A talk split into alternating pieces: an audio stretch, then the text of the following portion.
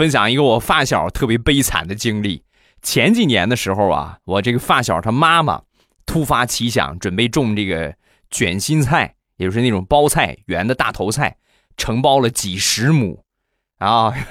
你说他也没有干过，他就敢去包这个东西，承包了几十亩。然后呢，到了收获的时候呢，卖了一些，卖了一些之后呢，就剩下那些呢，过了季呀，就很难卖出去了，怎么卖也卖不出去，送人呢也没人要啊。所以呢，他妈为了少亏一点，就拿这个车呀，几车几车的往回拉。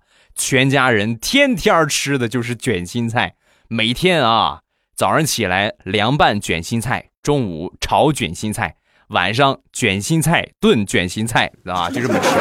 不光他们家里边人，包括他们家里的鸡、狗、猪，全都吃卷心菜。哎呀，那简直吃卷心菜吃到想吐啊！咱就别说人了，就他们家养那三条狗，实在是不堪卷心菜的压力，挣脱了锁链，上外边找粑粑吃去了。